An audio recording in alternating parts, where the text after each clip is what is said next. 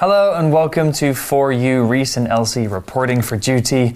Today we're reading a story called The Last Answer by Isaac Asimov. Hmm, what is this book about? Ooh, well, it's kind of about the future and Oh. how scary the future could be. Mm-hmm. Do you like reading science fiction stories, Elsie? Not really. No? But I'm really interested in this one. Yeah, this one's a really cool story. Science fiction is actually one of our vocabulary words, so we'll talk about that later. Mm-hmm. Basically, it's stories about the future, which I think are super interesting. Yeah, and it's especially about after people die, right? Yes, exactly. What happens when you die? Nobody knows. But maybe we can have some different ideas about this inspired by this story. So let's start reading. Reading The Last Answer. Hi, I'm Murray Templeton. Well, that's what people called me back on Earth. You see, I'm actually dead. I had a heart attack while at work in the laboratory. I remember waking up and noting that everyone else in the room was very concerned. Then, to my surprise, I noticed that I was floating up above myself, above everything. Within a few moments, the scene from Earth below me had faded, and I was wrapped in a blanket of darkness. Then out of the blackness came a ghost like figure. As the figure approached, it also faded to nothing. But then it spoke. Speaking flatly, the voice told me it was the creator of the universe. At first, I thought the voice was God. But the voice told me I wouldn't be able to understand what it was. It explained that I was a copy of my previous being, complete with my personality, memories, and ability to think. It told me I was here for its amusement. Well, the story begins like this Hi, I'm Murray Templeton. Well, that's what people called me back on Earth. You see, I'm actually dead.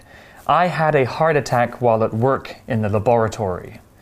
Ooh, what a interesting way to start a story. Yeah, he's actually dead. The main character of the story is dead, and he just told us that. But he said that he died while he was working in a laboratory, or laboratory, as we might pronounce. Mm-hmm. This word is a noun, and sometimes, if we're feeling lazy, we can shorten this word to LAB, lab. It's a place where scientists work. They usually do experiments and tests in laboratories to learn things about science. Laboratory 或者是 lab，那就是实验室咯，里面可能会有一些 experiments，也是实验在进行中。So we just said he's actually dead、他说，You see，你瞧，你知道哦，我是在实验室工作的时候心脏病发而死。At work，那就是在工作时。So for example, I'm at work. I'll call you later. 我等一下再打电话给你。那如果是 at school，那就是你在学校上课中。 So he's working in the laboratory and he has a heart attack and now he's dead. Right. But he's still able to tell his story. So perhaps something happens to him after he dies. Well, let's find out and let's continue reading. He says, I remember waking up and noting that everyone else in the room was very concerned. Then, to my surprise, I noticed that I was floating up above myself, above everything. Ah, so it sounds like maybe he's flying away? So he died and he woke up again. Yeah. Interesting. Let's talk about some vocabulary Okay. before we find out what's going on here. The article used the word floating. The verb to float means to move or hover slowly around in the air or in the water. When something floats, there's nothing supporting it or holding it up, just the air or the water around it.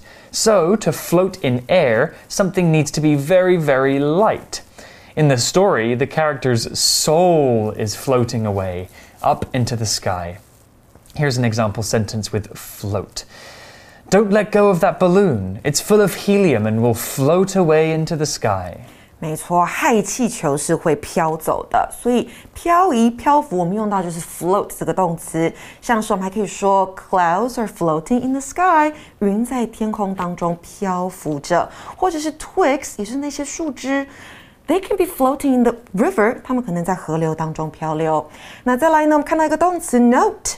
解释为注意到、意识到。So for example, we can say, "Please note that the bill must be paid within a week."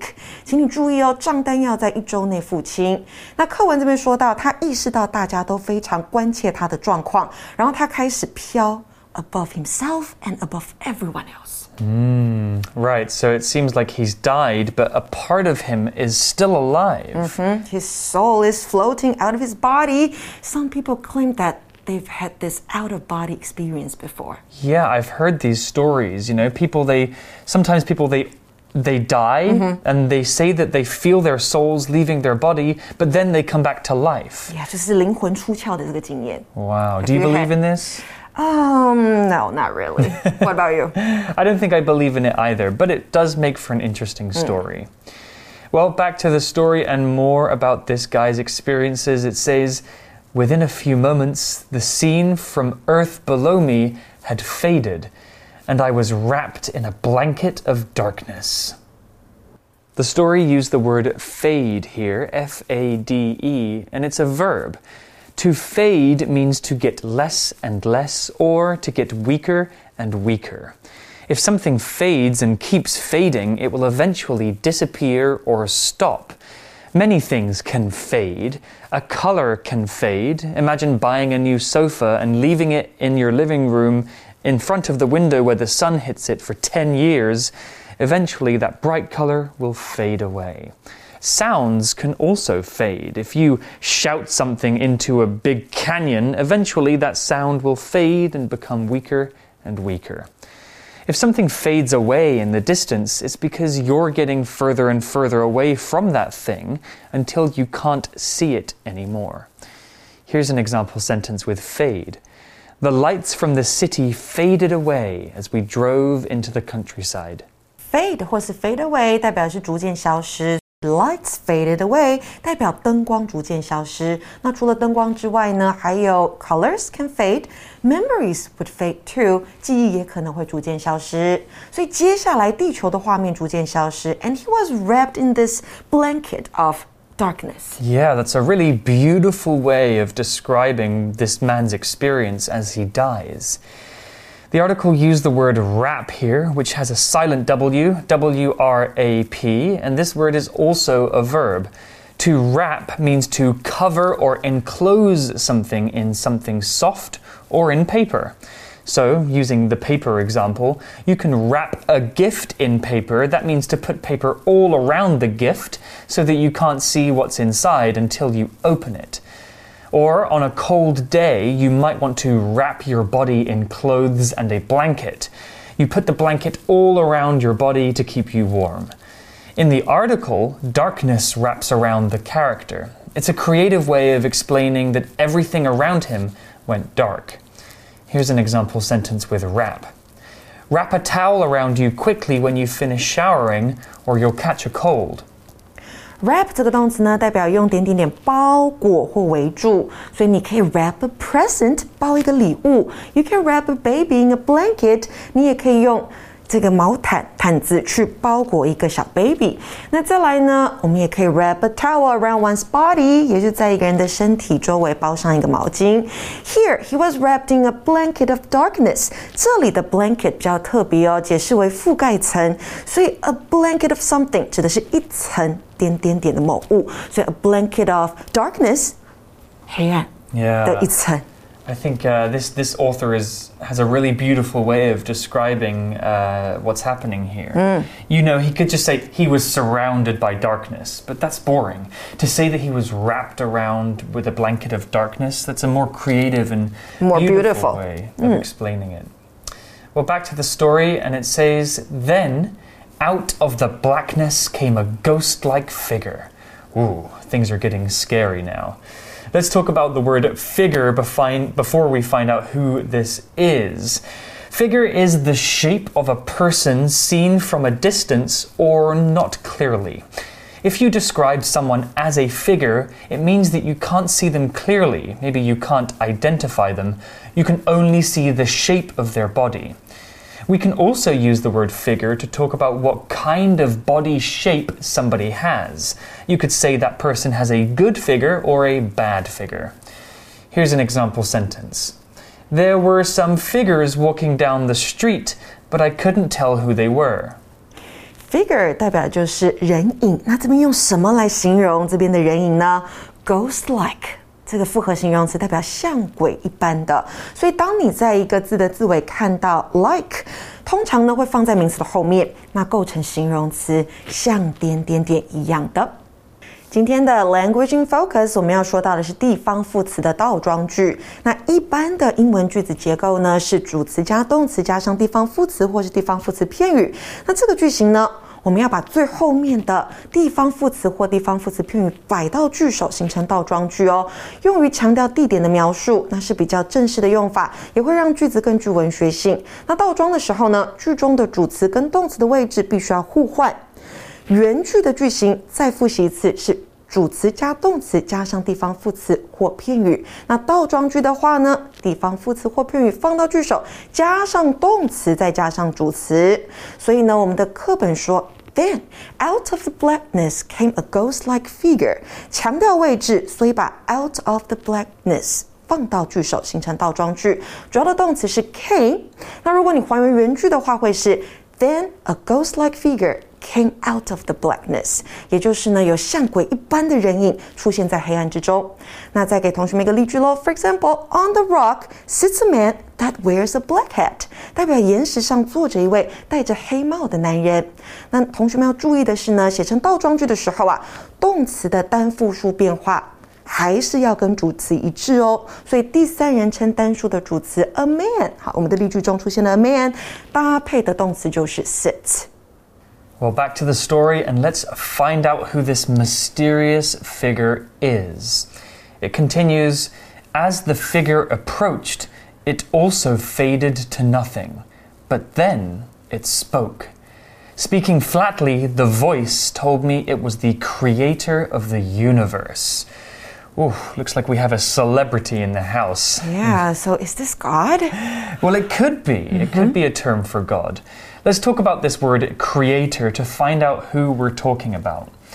First, let's talk about the word create. Create is a verb and it means to make something, usually something that hasn't been made before. So, a creator is a person who makes things, or the person who made a specific thing. When we talk about the world or the universe, we can use the word creator to talk about a god someone or something responsible for making everything. We often use creator when we're talking about someone who made something artistic, like art, music, or video, or if you're God, the world is kind of artistic. Mm. Here's an example sentence Nowadays, everyone wants to be a content creator and make videos on YouTube. 没错，大家都可以在网络上创作，当创作者。那形容人有创意的话，我们用 creative。那一个人的创意、创造力用的是 creativity 这个名词。那这里呢，我们还看到一个副词是 flatly，代表的是平淡的、无情绪的。那常用来修饰说话的动作，像是 speak flatly。 或是 say something flatly，那就代表平淡无情绪的说。那课文呢讲到啊，这个东西用一种平淡的语气告诉我，他是这个宇宙的创造者，the creator of this world。So is this voice the voice of God? Perhaps. Maybe the article will tell us more. It continues At first, I thought the voice was God, but the voice told me I wouldn't be able to understand what it was. It explained that I was a copy of my previous being, complete with my personality, memories, and ability to think. The story used the word previous here. Previous is an adjective, and previous means the one before, or the thing or things that came before the current thing, the thing that we have now. You can use this to talk about older episodes of a TV show. You could say the previous episode. That means the last episode. The previous owners of this house are the people that lived here before me. Or you can say in the previous class. That means the class that you just had. Previous is another way of saying last or one before. Here's an example sentence. I did not attend the previous class, so I didn't receive the homework assignment. Previous 这个形容词呢，代表就是先前的、之前的。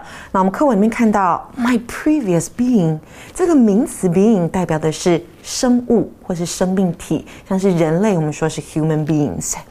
那课文说啊，这个声音说我不会了解它到底是什么。那他又说我是之前生命体的复制。再来，我们看到 complete with something 代表的是另外包含。For example, we can say the house comes complete with furniture 代表房子包含家具。